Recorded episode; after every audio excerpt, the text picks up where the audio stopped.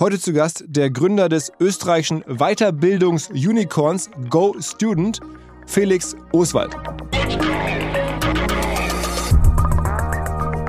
Wenn du zum Beispiel an sowas wie Mobilität denkst, ja, im Mobilitätsbereich, egal ob das neue innovative Antriebsmöglichkeiten sind, autonomes Fahren, ob das alternative Fortbewegungsmittel sind. Dort findet richtig viel Innovation statt, besonders so in den letzten zehn Jahren. Wenn du an einen Bereich denkst wie Finanzdienstleistungen, mit dem Aufkommen von den Neobanken, mit dem Aufkommen von Online-Plattformen, die dir Zugang zu Finanzprodukten ganz einfach geben, die du davor nicht hattest, da ist auch richtig viel Innovation entstanden. Wenn du an Bildung denkst, die Art und Weise, wie heute Schule stattfindet, das wurde schon so im 17. Jahrhundert damals noch von der Kirche, von den ersten Mönchen gelebt. Seitdem hat sich eigentlich nicht viel geändert. Let's go! Go, go! Herzlich willkommen beim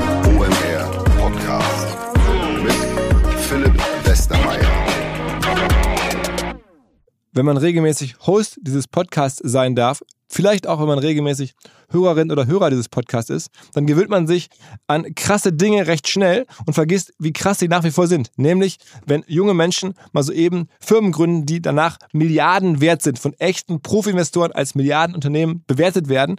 Und das ist vor kurzem mal wieder, ich glaube zum dritten Mal erst in Österreich passiert. Da gibt es eine Firma namens Go Student oder Go Student, die Weiterbildungs- und Nachhilfeangebote macht. Eigentlich ein relativ einfaches Prinzip, aber das so krass hinbekommt zu skalieren, dass mittlerweile das Ding halt echt, echt erfolgreich und groß geworden ist. Der Kopf dahinter heißt Felix Oswald und mit dem habe ich darüber gesprochen, wie es geklappt hat, wo das ganze Geld herkommt, wie es zu dem Modell gekommen ist und all die Fragen, die man so stellt, wenn jemand auf einmal ein Milliardenunternehmen am Bein hat. Das hat der Felix.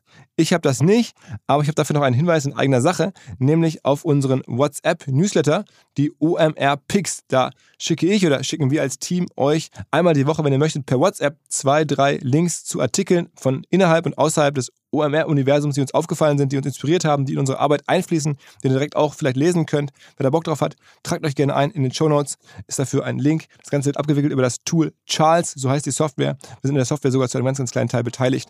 Ähm, deswegen, wer Bock hat auf WhatsApp, schaut mal in die Show Notes. Und jetzt rein ins Gespräch mit Felix Oswald. Moin Felix. Servus Philipp, freut mich. Ähm, schon krass, ne? Also es gibt nicht so viele Unicorns in Österreich. Ihr seid jetzt bei drei Milliarden Bewertung, ist schon ein richtiges Wort. Absolut, aber es macht mich auch stolz. Also es zeigt, dass wir in Österreich doch was drauf haben und äh, am richtigen Weg sind. Also ich bin gespannt. Ich glaube, da wird noch mehr kommen in den nächsten Monaten und Jahren. Wie, wie viele Unicorns gibt es da aktuell?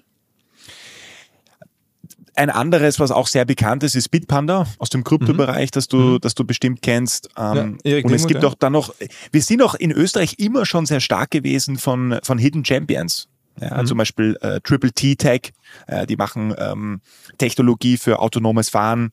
Ähm, es gibt eine, eine Vielzahl von einigen auch kleineren Playern, die man gar nicht so am Radar hat, die einfach echt starke Technologie haben und global super präsent sind. Aber jedenfalls war es bei dir jetzt nicht unbedingt absehbar. Ich meine, ihr seid noch gar nicht so lange unterwegs. Das Ganze ging irgendwie ähm, 2016, glaube ich, erst los. Du warst äh, vorher äh, kurze Zeit zumindest irgendwie Unternehmensberater, zumindest bei BCG habe ich gesehen. Ähm, ja. Und dann irgendwie schon auch recht jung ähm, losgelegt. Wie kam es dazu?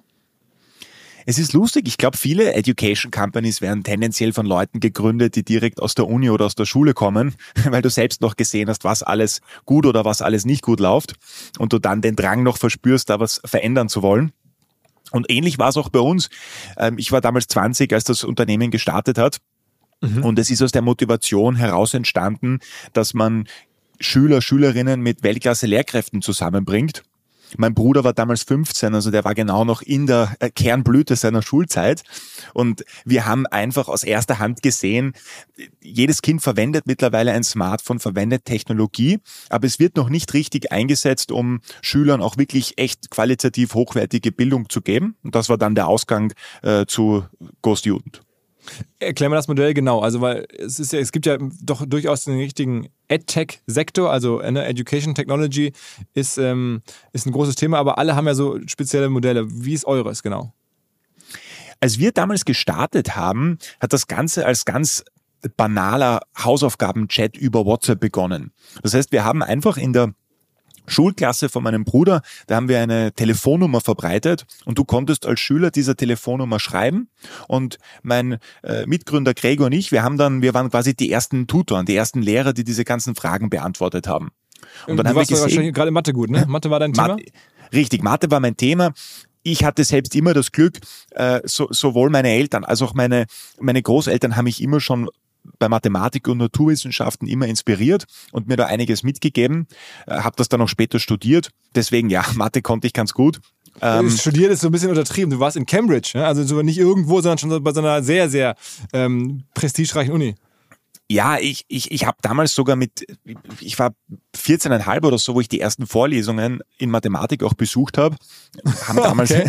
ähm, also es, es, hat mir immer schon Spaß gemacht und es hat eine gute, gute Ablenkung gebracht zu dem ganzen anderen Blödsinn, den ich sonst im Kopf hatte. Mhm. Also nein, das, das war schon echt eine, eine, eine spannende Zeit. Hat mir aber auch noch einmal gezeigt, und du hast das sicher selbst in, in deiner eigenen Historie erlebt, einen inspirierenden Lehrer, egal ob jetzt aus Familie oder aus der Schulzeit, das ist etwas, das bleibt dir im, im Kopf bis, bis, bis ans Lebensende. Mhm. Und äh, ja, da, daraus ist dann dieser WhatsApp-Chat entstanden, wo wir Schülern ihre Fragen beantworten, Hausaufgabenfragen, Prüfungsfragen zur Vorbereitung und haben aber dann auch schnell gemerkt, dass man mit dem Modell zwar die Schüler sehr glücklich macht, aber kein wirkliches Geschäftsmodell aufbauen kann. Mhm. daraus ist dann aus einer aus einem also über einen Zeitraum von drei bis vier Jahren haben wir verschiedene Geschäftsmodelle ausprobiert, ähm, einige Höhen und Tiefen da auch auch erleben müssen und dann seit Ende 2018 Anfang 2019 haben wir unser heutiges Modell Online Einzelunterricht, bei dem wir ein Kind mit einem Lehrer online zusammenbringen und die langfristig begleiten, unterstützen, das als Geschäftsmodell dann etabliert und heute in, in über 23 Länder skaliert. Also was, was zahlt man genau? Wie viel zahlt man für was genau am Ende als, als Kunde? Also du bekommst als Kind eine Einzelunterrichtseinheit mit einem Lehrer. Diese Unterrichtseinheit dauert im Schnitt 50 Minuten und für diese 50-minütige Einheit zahlt man jetzt im deutschsprachigen Raum zahlt man zwischen 18 und 28 Euro. Im mhm. Schnitt nimmt ein Schüler in Deutschland nimmt acht Einheiten pro Monat über einen Zeitraum von einem Jahr. Das ist so das Anfangspackage, äh, mit dem unsere äh, Schüler und Familien starten. Also das sind dann zwei Einheiten pro Woche. Zu je Abo oder zahlt man die alle einzeln? Nein, das ist ein Membership, ein Mitgliedschaftsmodell. Das heißt, du zahlst monatlich den Betrag für die acht Einheiten. Das wird monatlich abgebucht über den Zeitraum von zwölf Monaten. Okay, und dann ist man auch für zwölf Monate dann drin. Also man kann nicht, nicht nach sechs Monaten sagen, ich, ich reicht mir, ich bin raus. Genau, wir haben auch sechs Monatsmitgliedschaften. Also wir schauen am Anfang, welche Mitgliedschaft passt am besten zu dir. Und äh, dann gibt das auch dem Lehrer, der Lehrkraft die Garantie, dass der Schüler mit dem Lehrer auch über einen längeren Zeitraum zusammenarbeitet. Wir hatten, musst du wissen, wir hatten am Anfang sogar Einzelstunden, die wir verkauft haben. Aber wir haben auch gesehen, das, was die Familien am liebsten wollen, ist die Verlässlichkeit. Mhm. Ja, wenn du dein Kind jetzt zu einem Lehrer bringst, du möchtest Verlässlichkeit, dass der Lehrer nicht nach drei Stunden sagt, okay, ich habe jetzt keinen Bock mhm. mehr auf dein Kind oder habe anderes zu tun, sondern mhm. du möchtest die Verlässlichkeit. Und diese mhm. beidseitige Verlässlichkeit haben wir durch das Mitgliedschaftsmodell, haben wir die gut etablieren können. Ist ja auch kaufmännisch gesehen das bessere Modell für euch. Ne? Ist ja viel planbarer und viel höherer Kundenwert und so. Ne? Ja, absolut, absolut. Du kannst es besser planen. Äh, du kannst durch den höheren Lifetime Value, den du kreierst, kannst du natürlich auch mehr Marketing ausgeben, hast mehr Spielraum äh, für das gesamte Geschäftsmodell und kannst einfach dem Kunden, kannst dem Schüler einen besseren Service bieten, als wenn du nur das rein transaktional machst. Und da muss man sich wirklich so vorstellen, ich glaube, es ist auch wirklich in echt so, dass ähm, ihr dann einen Tutor äh, mit dem jeweiligen Kunden, also dem, dem, dem Kind oder dem ne, Schüler, dann zusammenschaltet via Zoom, korrekt? Richtig, wir haben in der Vergangenheit immer Zoom verwendet und wir sind aktuell in der Entwicklung. Bis Ende des Jahres haben wir unser, unsere eigene Lösung, die wir dafür verwenden. Okay. Zoom hat okay. ja, ich weiß nicht, ob du das gesehen hast, Zoom hat ja jetzt auch ein bisschen Druck, äh, mehr Geld zu verdienen. Das heißt, die 40 Minuten Meetings sind jetzt kostenlos und alles über 40 Minuten muss jetzt bezahlt werden. Okay, okay, also Zeit, was Eigenes zu bauen. es ist genau, es ist Zeit, was Eigenes zu bauen. Nein, Su macht das schon richtig gut. Ähm, und ähm, äh, äh, wir schauen uns gerade ein, zwei Lösungen an. Wir haben eine Firma in Spanien gekauft, äh, die haben eine echt coole Lösung, die auf WebRTC beruht. Und die werden wir, die werden wir sehr wahrscheinlich ausrollen bis Ende des Jahres. Und die Tutoren, das sind dann jetzt ja keine sozusagen ausgebildeten Lehrer, sondern es sind häufig andere Schüler. Es sind Studenten irgendwie, die jetzt sozusagen in dem Fachbereich dann schon ein paar Jahre weiter sind im Studium. Ähm, es sind jetzt, ihr sucht da jetzt sozusagen alle Arten von Leuten, die sich mit dem jeweiligen Thema auskennen, sagen wir mal so. Ja, korrekt. Es ist ein bisschen länderabhängig, aber wenn wir jetzt im deutschsprachigen Raum bleiben, dann sind das meistens ähm, Studenten im Alter von 20 bis 30. Das ist da, wo der größte Teil unserer Lehrer aktuell sich befindet. Die Lehrer äh, sind oft zum Beispiel Mathestudent oder Physikstudent, der sich einen Zusatznebenverdienst verdienen möchte und das dann bei uns äh, neben dem Studium oder neben der Arbeit macht. Im Schnitt macht so ein, ja. Am Ende seid ihr dann ja auch ein Marktplatz, also es ist ein Marktplatzmodell. Also ihr ähm, bringt die, die Schüler und dann die Studenten, die da weiterbilden können, zusammen. Genau, also es ist für uns ein, wir nennen das immer Managed Marketplace, betreuter Marktplatz, weil du in der Vergangenheit am klassischen Marktplatz bist du hingekommen, aller eBay Kleinanzeigen, ähm, schaust dir dann dort verschiedene Lehrerprofile an, jeder Lehrer verlangt einen anderen Stundensatz und dann kümmerst du dich um die gesamte Abwicklung selbst. Bei uns ist es so, dass es einen Preis gibt für die, für die Familien. Es gibt eine zentrale Anlaufstelle und wir als Plattform kümmern uns um die gesamte Abwicklung. Und dieses Betreute, das ist das, was auch die Familien besonders im Bildungsbereich sehr, sehr hoch schätzen. Und auch die Lehrer auf der anderen Seite, denen einfach, äh, wenn du dich jetzt nicht um Kundenakquise kümmern möchtest, nicht um die intensive Kundenkommunikation, äh, dann kannst du das bei uns halt wirklich ganz einfach, äh, ganz einfach abbilden wenn man das so hört, dann klingt es ja schon fast zu simpel. Also ich meine, jeder, der jetzt wahrscheinlich, oder sehr viele, die darüber nachdenken, wie könnte man jetzt sozusagen Bildung oder Nach Nachhilfe ähm, modern machen, käme wahrscheinlich irgendwie auf, auf diese Lösung. Also ich meine, das ist ja so, okay, wir machen irgendwie Zoom-Calls mit Leuten, die es besser wissen, irgendwie ganz einfach, bringen die zusammen, dann äh, ein bisschen, sagen wir mal, kuratiert, äh, fertig. Ja, also es ist ne, über einen Zoom-Call oder am Anfang über WhatsApp-Gruppen, also es klingt jetzt ja so, als warum muss es erst das Jahr 2022 oder 2016 sein, dass man auf so eine Idee kommt? Es klingt ja wirklich naheliegend eigentlich, oder würdest du es nicht so sehen? Doch, absolut. Also es sind auch schon davor viele auf die Idee gekommen und es haben auch schon sehr viele probiert. Aber das ist ähnlich wie oft in der Einfachheit liegt ja auch die Schönheit dann von, von guten Ideen. Wenn du denkst an ein Kernmodell von Amazon, dass ich Bücher online verschicke, das haben, das haben, haben auch davor sich schon Leute überlegt. Aber die Logistik und die, Abwicklung, wie kann ich die Kundenexperience so reibungslos wie möglich machen und gleichzeitig im Hintergrund auf richtig skalierbarer Ebene so einen Prozess ausrollen, das ist wieder eine ganz andere Geschichte. Und auch mhm. bei uns ist es so, die Einfachheit nach außen hin, das ist das, was die Eltern auch schätzen und das auch, was unsere Lehrkräfte schätzen. Die Komplexität ist im Hintergrund, weil wenn du jetzt ähm, zigtausende von Schülern und Lehrern im Einzelunterricht zusammenbringst, dann musst du die Eltern auch noch in die Gleichung mit einbeziehen. Dann musst du schauen, dass einfach die Abwicklung von vorne bis hinten gut funktioniert, dass das regelmäßig stattfindet. Was passiert, wenn ein Lehrer krank wird oder keine Zeit mehr hat, der Schüler den Lehrer nicht mag, das Feedback nicht gut ist, die äh, Notenentwicklung nicht in die richtige Richtung geht, dann musst du einschreiten in den Prozess. Und das ist extrem komplex. Und das ist auch an dem äh, die meisten Player äh, dann äh, letzten Endes gescheitert sind in der, in der Vergangenheit. Wie ist sozusagen aktuell eure, eure, Verteilung? Also wie viel von dem Geschäft, das ihr macht, ist in, ist in, Österreich und wie viel ist in anderen Ländern? Wir haben im deutschsprachigen Raum, also Dach ist immer für uns halt ein Markt, das ist 30 Prozent vom neuen Umsatz, 70 Prozent bereits außerhalb. Die mhm. größten Märkte in Europa sind nach Dach Frankreich, Großbritannien, Spanien und Italien. Okay, und ihr traut euch jetzt auch sogar in die USA rein, ne? Richtig, genau. Wir haben in den USA auch gestartet. Wir sind auch in Latein- und Südamerika in vier Märkten, auch in Kanada. Du musst wissen, der, das Grundbedürfnis, dass ich als Familie einen Lehrer am Nachmittag verwende, der sich individuell um ein Kind kümmert, dieses Grundbedürfnis ist überall auf der Welt vorhanden.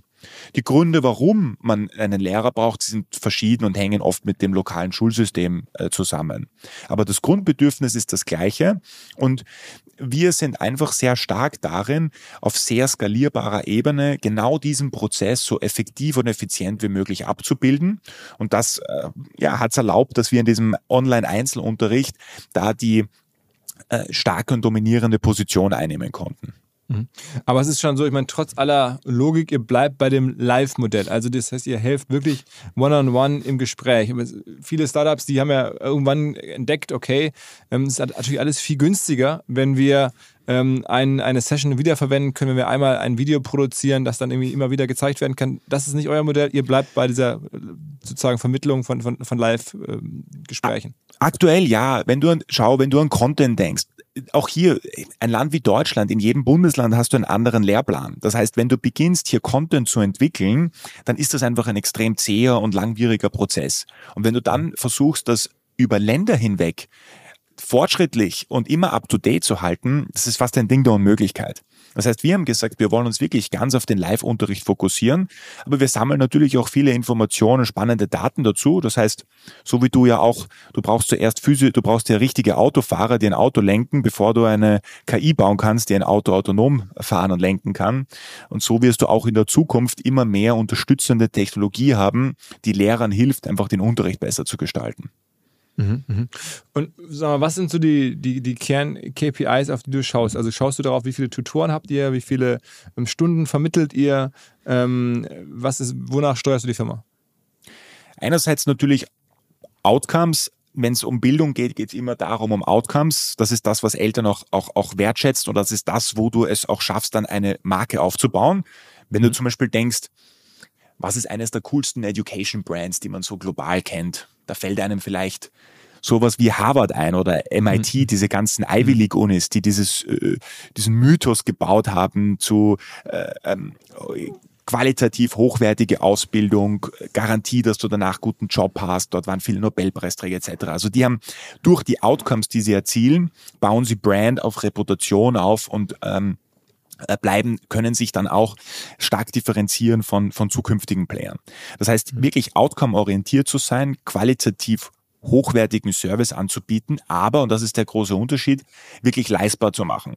Es war unser Ansatz immer zu sagen, wir wollen jetzt nicht für die Top 1% der äh, Einkommensklasse einen Premium-Service bauen, sondern wir wollen einen Service bauen, der für äh, geringere, mittlere, aber auch für höhere Haushaltseinkommen gleichermaßen ähm, leistbar ist und qualitativ hochwertig ist. Das heißt, das ist das, was es, was es auszeichnet. Und wie groß ist die Firma aktuell, der Umsatz? Also wir sind aktuell mittlerweile bei rund zwei Millionen Einheiten, die wir im Monat verbuchen. Das heißt, da bist du, wenn du so eine Einheit nimmst äh, mit, äh, sagen wir, 22 Euro im Schnitt, da bist du so bei äh, ca. 40 Millionen dann an, an, an Buchungsvolumen, das der Monat abgewickelt wird aber das ist ja nicht, nicht euer Umsatz, sondern das ist dann sozusagen, das, das, das würde man sagen, im E-Commerce das GMV und ihr nehmt davon eine Provision. Richtig, genau. Wir haben eine Provision, die hängt dann natürlich wiederum von ein paar, paar Faktoren ab und die Provision ist dann das, was, was uns übrig bleibt. Und die ist dann so Größenordnung 5% oder, oder 10 oder? Nein, nein, nein, die ist, die ist schon größer. Also du hast normalerweise, ähm, wenn du jetzt bei so einem Einzelunterrichtsmodell wie bei uns bist, gehen circa, kannst du rechnen, rund 60 Prozent gehen an die Lehrkraft und 40 Prozent an uns. Mhm. Und dann kannst du noch, wenn zum Beispiel bestimmte Einheiten irgendwann nach Ende der Laufzeit verfallen, erhöht das die Marge insgesamt, aber du bist zu einem 60-40-Split circa. Okay, aber ich meine, das ist ja dann, wenn man das jetzt mal so, so umrechnet, dann, dann seid ihr bei so 16 Millionen grob äh, Umsatz im Monat, ja, dann ist er irgendwie äh, mal 12. Ähm, dann dann komme ich jetzt auf so fast schon so ne, 200 Millionen Runrate, so Größenordnung. Ja, ja, sogar, also wir, wir werden dieses Jahr äh, noch, noch deutlich darüber liegen, aber wow, ja, also es okay. ist, es ist, es, es, es, es, es entwickelt sich gut ähm, und wir sind weiterhin im starken Wachstum in all den Märkten. Aber das Ziel da ist, ja, da ist ja noch nicht mal das Multiple so unfassbar hoch. Also ich meine, ihr habt jetzt die letzte Bewertungsrunde war dann irgendwie 3 Milliarden. Wenn man jetzt guckt, ihr habt 200 Millionen Runrate, dann ist es ja Faktor, was ist es dann, irgendwie 15 oder so auf den Umsatz. Bei dem Wachstum, was ihr dann haben müsst, ist das ja sogar noch, noch gar nicht äh, total verrückt, ja? es kommt immer darauf an, wann du drauf schaust. Wann es vor einem Jahr was, was würde niemand sagen, dass es, äh, äh da, da würde man, weiß ich nicht, bei einem 30er Multiple schon sagen, dass es, dass es normal ist. Aber mhm. man sieht eh, wie schnell sich natürlich das Marktumfeld auch ändern kann. Aber ja, wir sind, wir sind unabhängig, unabhängig davon. Wir sind einfach dabei, äh, das, das Business weiter zu wachsen, Service laufend zu verbessern und äh, ja, mehr, mehr, mehr Familien davon auch, auch zu, zu begeistern. Aber wofür gibt ihr so viel Geld aus, dass ihr überhaupt so viel Finanzierung benötigt? Ich meine, klar, ich verstehe jetzt, ihr geht in neue Märkte rein, dann müsst ihr erstmal Marketing machen, die Marke bekannt machen. Aber ich meine, mit dem Innenumsatz oder mit dem ja, Umsatz, den ihr da monatlich macht, haben wir gerade drüber gesprochen, da kann man ja schon recht viel machen, äh, stelle ich mir vor.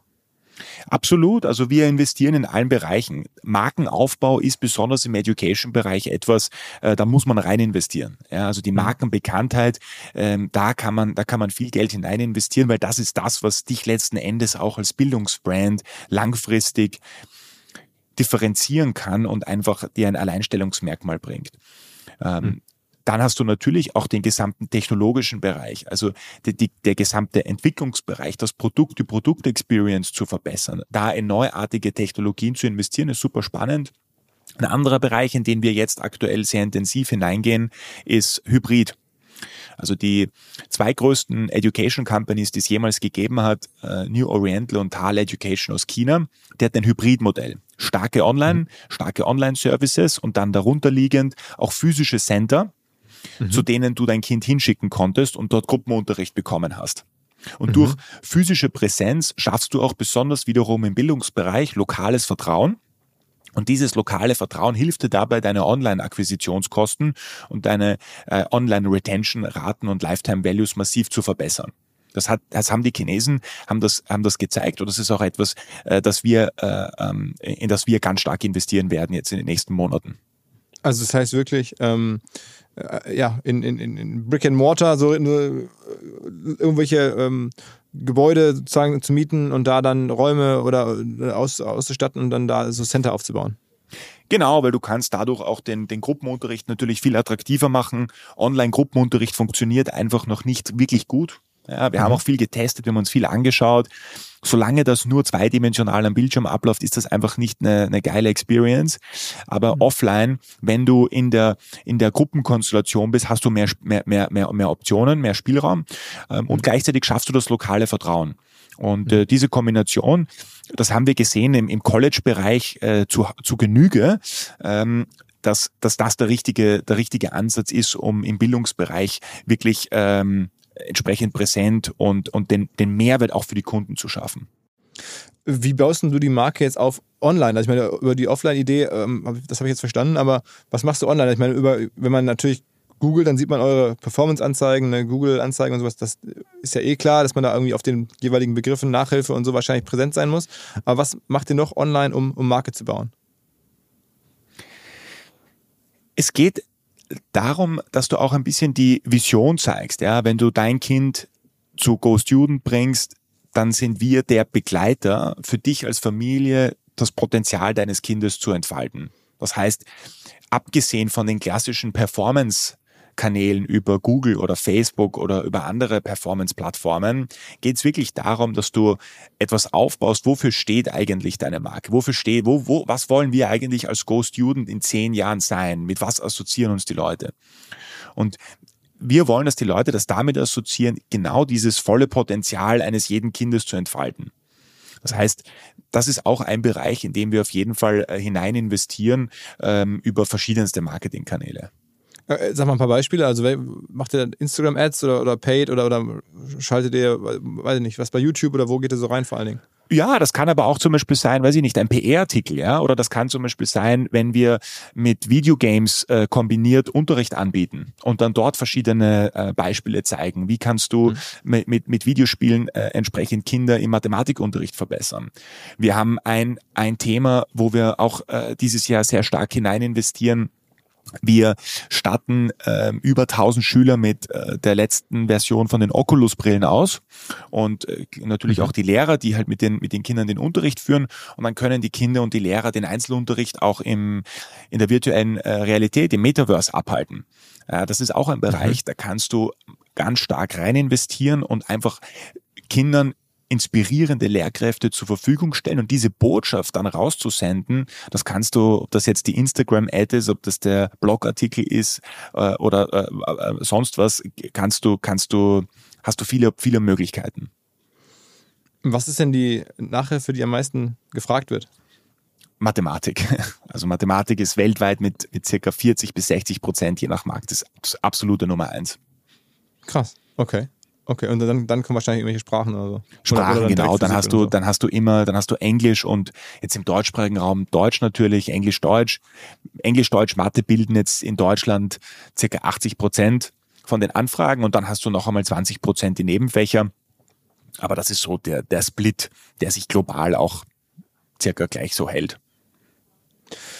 Du bist ja in den letzten Jahren auch nicht nur sozusagen erfolgreich gewesen, ähm, das Unternehmen zu bauen, sondern auch irgendwie sehr, sehr schillernde Investoren anzuziehen. Also eine, so ein paar Namen, Softbank ja, aus, aus Japan, dieses ähm, bekannte Unternehmen, die auch weltweit investieren, sehr erfolgreich, zum Teil aber auch in, ne, diese WeWork-Geschichte involviert waren. Tencent selber dabei, ähm, Coa2, also auch so ein, so, ein, so ein jetzt ganz aggressiver, junger, oder nicht Jüngling, aber neu in der Startup-Szene beheimateter Fonds. Ähm, also da ist echt viel los. Wie ist das für dich jetzt irgendwie besonders leicht gewesen oder, oder wollten die alle in, in so AdTech-Themen rein? Ich meine, so, wie, wie, wie kommt's? Also, das ist ja schon echt eine, eine, eine, eine Top-Liste. Also, als wir damals das als die Idee entstanden ist 2015, als wir dann die Firma gegründet haben 2016, also die ersten dreieinhalb Jahre war es extrem schwer, Fonds davon zu überzeugen, in das Thema Education überhaupt zu investieren. Also das Thema Education hatte fast mhm. niemand am, am Schirm. Und wir haben das auch zum Beispiel dem Frühphasenfonds Speedinvest, die du, die du, die du, die du äh, vielleicht kennst aus Österreich, ähm, die waren die ersten ja. institutionellen, die bei uns gesagt haben, das war 2017 schon, äh, hey, wir finden das richtig geil, was ihr vorhabt, wir wollen bei euch investieren. Mhm. Ähm, und das war noch bevor wir überhaupt ein Geschäftsmodell hatten. Also denen haben wir da auch äh, viel zu verdanken, dass die schon so früh an uns geglaubt haben. Ja. Ähm, später, als wir dann das Geschäftsmodell aufgebaut haben und begonnen haben, Mitte 2019 unsere Series A-Runde zu raisen, das war war ziemlich schwierig, ja, weil, weil wir haben von ganz vielen Fonds Absagen bekommen, ähm, meistens mit der Begründung, Marktgröße zu klein, ihr seid nur im deutschsprachigen Raum und nicht in anderen Ländern. Ähm, es gibt keine große Education Company global mit, äh, mit einer Multimilliardenbewertung. Ähm, ihr, ihr, ihr habt da keine Chance. Und das haben mhm. wir, das haben wir von einer Vielzahl von Fonds äh, gehört. Und dann 2020 äh, Januar Februar hat dann der haben dann äh, der der amerikanische Fonds Left Lane Capital die haben jetzt gerade ihren zweiten Fund announced und der britische Fonds DN Capital, die haben gesehen, wir sind da einfach äh, auf einem echt lässigen, starken Wachstumskurs. Äh, die Kunden ähm, sind große Fans von unserem Service äh, und die, die Stickiness ist einfach sehr groß. Und die haben dann als, als Series A-Investoren Anfang 2020 investiert. Und von da an ging unser Wachstums, Wachstumskurs richtig, richtig stark und schnell voran. Und durch diesen starken, schnellen und sehr effizienten äh, Wachstums, Wachstumsentwicklung, das hat es uns dann ermöglicht, von den genannten Softbank, Co2, DSD, äh, Tencent, äh, Prosus äh, dann die Folgerunden zu raisen. Aber der, der schwere Part, das war wirklich die ersten Jahre überhaupt das Geschäftsmodell aufzubauen und die ersten Investoren zu überzeugen. Wie viel Geld ist mittlerweile insgesamt in die Firma geflossen? Wir haben jetzt knapp 700 Millionen Euro eingesammelt. das ist ja schon mal ein Paket, ja? Was, was genau ist natürlich, es ist natürlich einiges, es ist besonders für den Education-Markt, ist das eine, sage ich mal, Seltenheit. Mhm. Gleichzeitig aber, und das muss man schon auch sagen, wenn du, und das ist einfach echt krass, wenn du, wenn du zum Beispiel an sowas wie Mobilität denkst, ja, im Mobilitätsbereich, egal ob das neue innovative Antriebsmöglichkeiten sind, autonomes Fahren, ob das alternative Fortbewegungsmittel sind. Dort findet richtig viel Innovation statt, besonders so in den letzten zehn Jahren.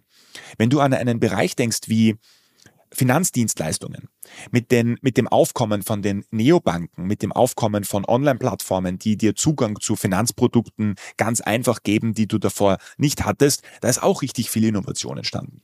Wenn du an Bildung denkst, die Art und Weise, wie heute Schule stattfindet, das wurde schon so im 17. Jahrhundert damals noch von der Kirche, von den ersten Mönchen gelebt. Seitdem hat sich eigentlich nicht viel geändert. Das heißt, und gleichzeitig hast du aber den Education-Markt als einen der größten Märkte überhaupt global. Mhm. Also das, was an Geld investiert wird in den Education-Markt, ist, ist, ist immens. Jetzt Nachhilfe ist da ja nur ein, ein, ein ganz kleiner äh, Teil. Aber wenn du, wenn du den, den äh, globalen äh, K12, also den Schulmarkt hernimmst, ähm, dann sind das ähm, bis ins Jahr, glaube ich, 2025 drei ähm, äh, Billiarden äh, Dollar, die da hin, investiert werden.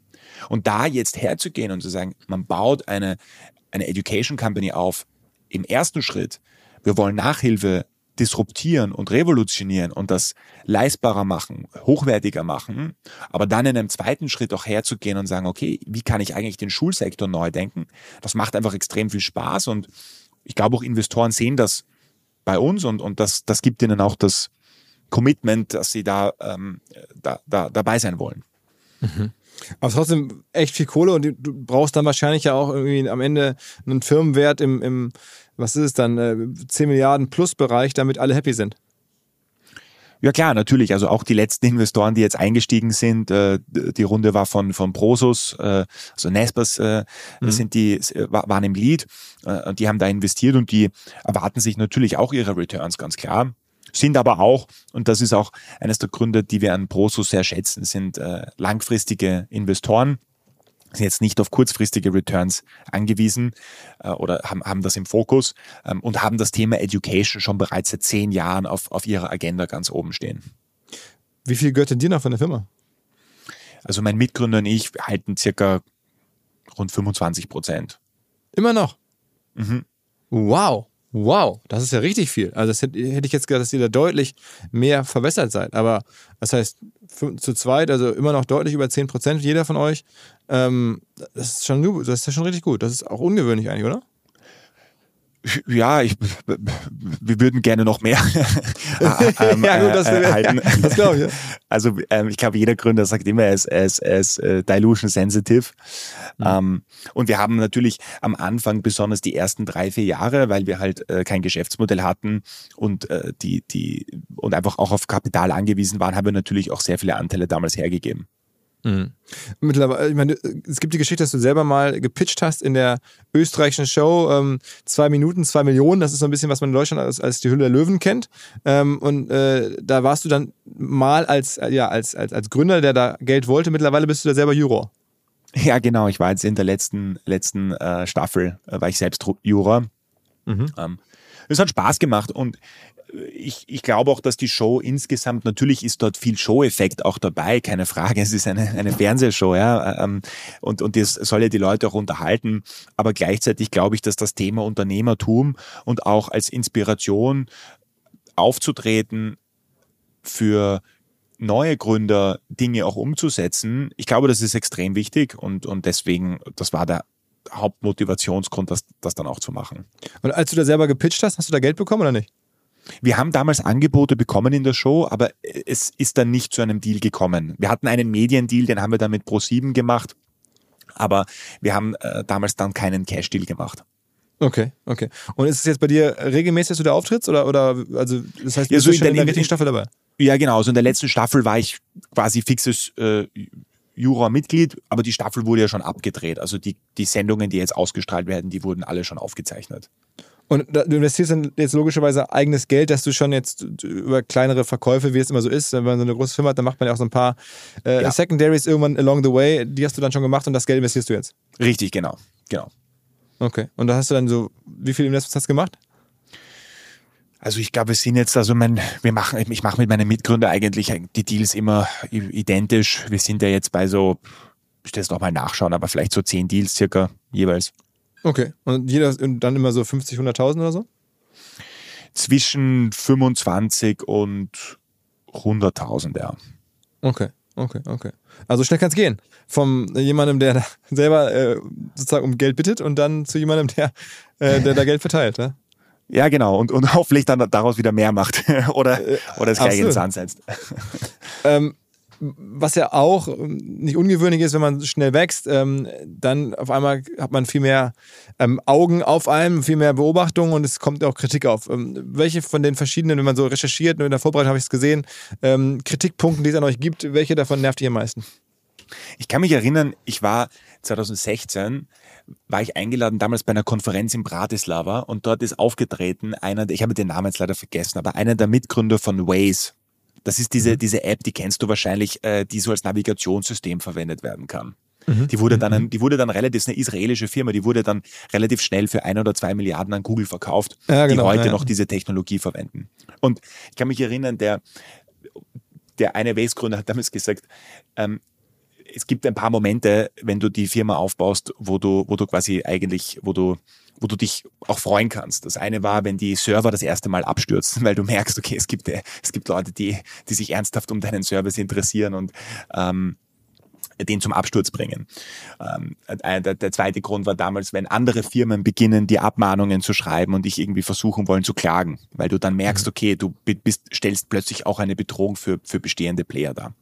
Und das war auch bei uns so. Ich kann mich erinnern, wir haben, glaube ich, 2017 von, von anderen ersten traditionellen Playern Abmahnungen äh, gerichtlich oder 2018 Abmahnungen bekommen von, von, von Playern. Und das war äh, damals einfach auch ein, ein Moment, okay, wir sind scheinbar am richtigen Weg und wir sind dabei, einen, einen Markt äh, zu, zu disruptieren und, und einfach neu zu denken.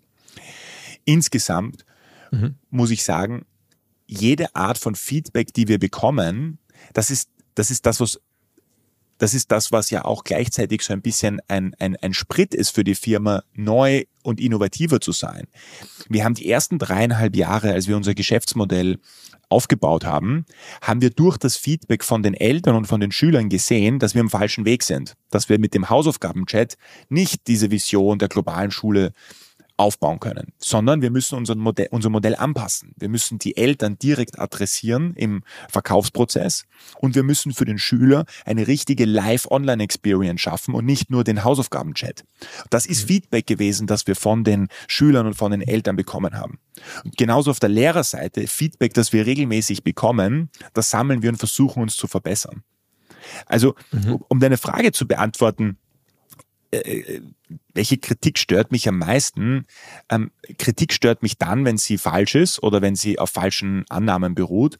Aber generell Feedback, das wir von, von unseren Leuten bekommen, das ist das, äh, woraus die Firma sich auch in den letzten Jahren entwickelt hat. Und äh, das, äh, das schauen wir uns natürlich ganz genau an. Es gibt ja auch relativ klare, sagen wir mal, Kritik nach dem Motto, hey, eure Provisionen seien zu hoch. 40 Prozent, äh, das hast du ja gerade nochmal gesagt, ich ähm, hatte das äh, schon wieder vergessen, aber ähm, das ist ja. Aber ja, wir haben ja, wir haben ja, aber wir haben ja in Spanien zum Beispiel, haben wir eine, eine Firma gekauft, äh, TUS Media, und dazu gehört ein klassischer mhm. Marktplatz, TUS Classes Particulares. Der Marktplatz, der mhm. wird auch aktuell in den deutschsprachigen Raum zum Beispiel expandiert. Und bei dem Marktplatz, das ist so wie eBay Kleinanzeigen, du kannst ein Lehrerprofil erstellen, das nennst du dann, Philipp bietet, weiß ich nicht, Mathe-Nachhilfe an. Und mhm. du verlangst für deine Stunde, weil du glaubst, deine Stunde ist 200 Euro wert, dann kannst du 200 Euro dort verlangen. Aber und wir helfen dir auch Traffic auf deine Seite zu generieren, aber für die gesamte organisatorische Abwicklung bist du dann verantwortlich. Das mhm. heißt, auch hier wiederum, ich verstehe das, wenn man, wenn jemand sagt, ähm, ich möchte nicht 40 Prozent von dem, von dem, von der Fee, von der Honorarnote, die ich bekomme, an die Plattform abgeben. Ich möchte eigentlich 100 Prozent behalten oder ich möchte halt irgendwie, weiß ich, 90 Prozent behalten. Ich verstehe das. Mhm. Deswegen haben wir jetzt auch den klassischen Marktplatz im Sortiment, wo du ein Profil erstellen kannst und dort die Services anbieten kannst. Mhm.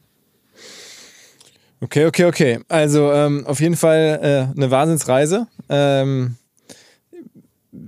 auch mitarbeitermäßig, ne? Ich glaube, ihr seid jetzt irgendwie, das hattest du im Vorgespräch gesagt, irgendwie 1200 Leute oder sowas, ne? Fast 2000 sind wir jetzt mittlerweile. Fast, okay. Also das heißt, auch da muss man sich vorstellen, es werden äh, jeden Tag Leute eingestellt, logischerweise, ne? sonst wird man da gar nicht hinkommen. Ja, wir sind, wir sind, das ist vielleicht auf den ersten Blick von außen nicht so ganz erkennbar. Wir sind circa 70 Prozent unserer Workforce global ist im Operational-Bereich. Also das betrifft hauptsächlich ähm, Account Manager, das sind unsere, sag ich mal, Education Experts, das sind die, die, die mit den Eltern auch telefonieren und sie beraten und schauen, was ist denn die Ideallösung für das Kind. Das ist mhm. unser gesamtes Customer Success Team. Das sind die, die sich um die aktiven Familien äh, kümmern und um die Betreuung kümmern. Und dann haben wir unsere Lehrer, unser Lehrerteam. Und diese drei Teams, die machen circa 70 Prozent der, der Workforce global aus. Mhm, mhm. Und okay, und die neue Kunden holt ihr, das haben wir schon besprochen, also du machst, holt ihr dann im Wesentlichen auch über Online-Suche oder so, nehme ich mir an. Also euer größter Kostenpunkt im Marketing ist dann wahrscheinlich trotzdem Search, ne?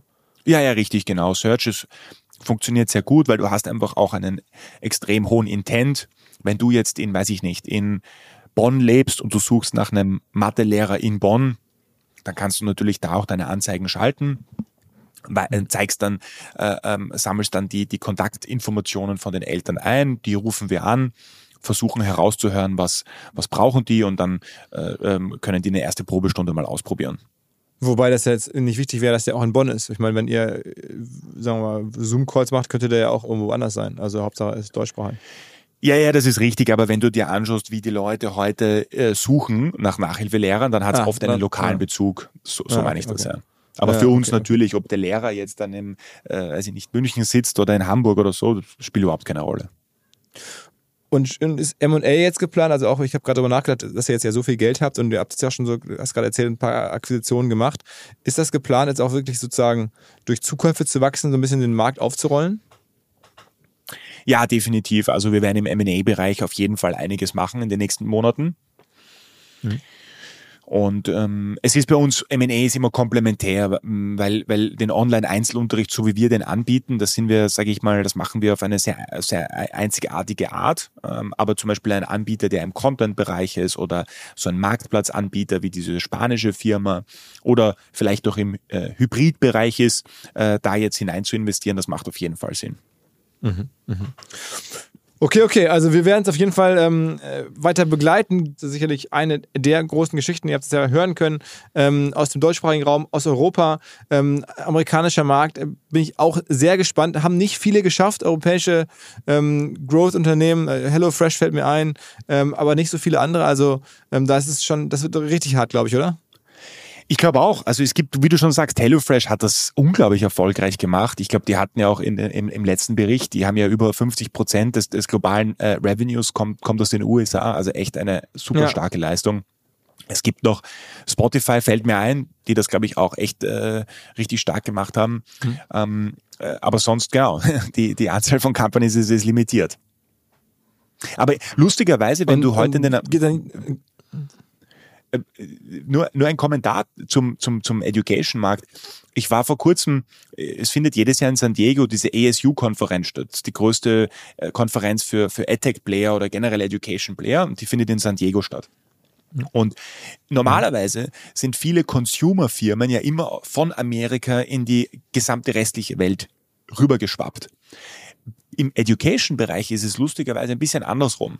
Also es gibt auch viele große indische Player, wie Byju's zum Beispiel oder äh, Unacademy, die beginnen jetzt sehr viele Player auch in den USA aufzukaufen und dort sich sehr breit zu machen. Oder kanadische Firma wie Paper, die in die USA ausrollt. Also USA hat ein bisschen den Education-Trend äh, verschlafen. Das ist auch eine, glaube ich, super äh, Möglichkeit für uns, da jetzt Fuß zu fassen und, und, und äh, sehr aggressiv und schnell auszurollen. Und bist du dann auch selber viele Monate da, ziehst du doch selber rum, rüber oder macht oder jemand von aus, aus dem Gründerteam oder, oder macht das jemand on the ground, äh, jemand anders? Wir haben on the ground immer unsere Country Manager. Und wir selbst jetzt aus dem Gründerteam oder aus dem Kernmanagement-Team, wir versuchen das mit dem Reisen uns halt immer ein bisschen aufzuteilen, wer jetzt wann, wo, wie ist. Okay, okay, okay. Also auf jeden Fall ähm, bin ich sehr gespannt, wie es funktioniert. Äh, wenn ihr es schafft und dann wirklich in die, in die HelloFresh und ähm, Spotify-Liga aufsteigt, ähm, ja, also ich drücke euch die Daumen, äh, uns allen am Ende. Es ist ja für, für unsere gesamte, sagen wir mal, europäische Volkswirtschaft irgendwie sehr, sehr wünschenswert, dass sowas gelingt. Ähm, alles klar. Schöne Grüße nach Wien. Ciao, ciao. Dieser Podcast wird produziert von Podstars bei OMR.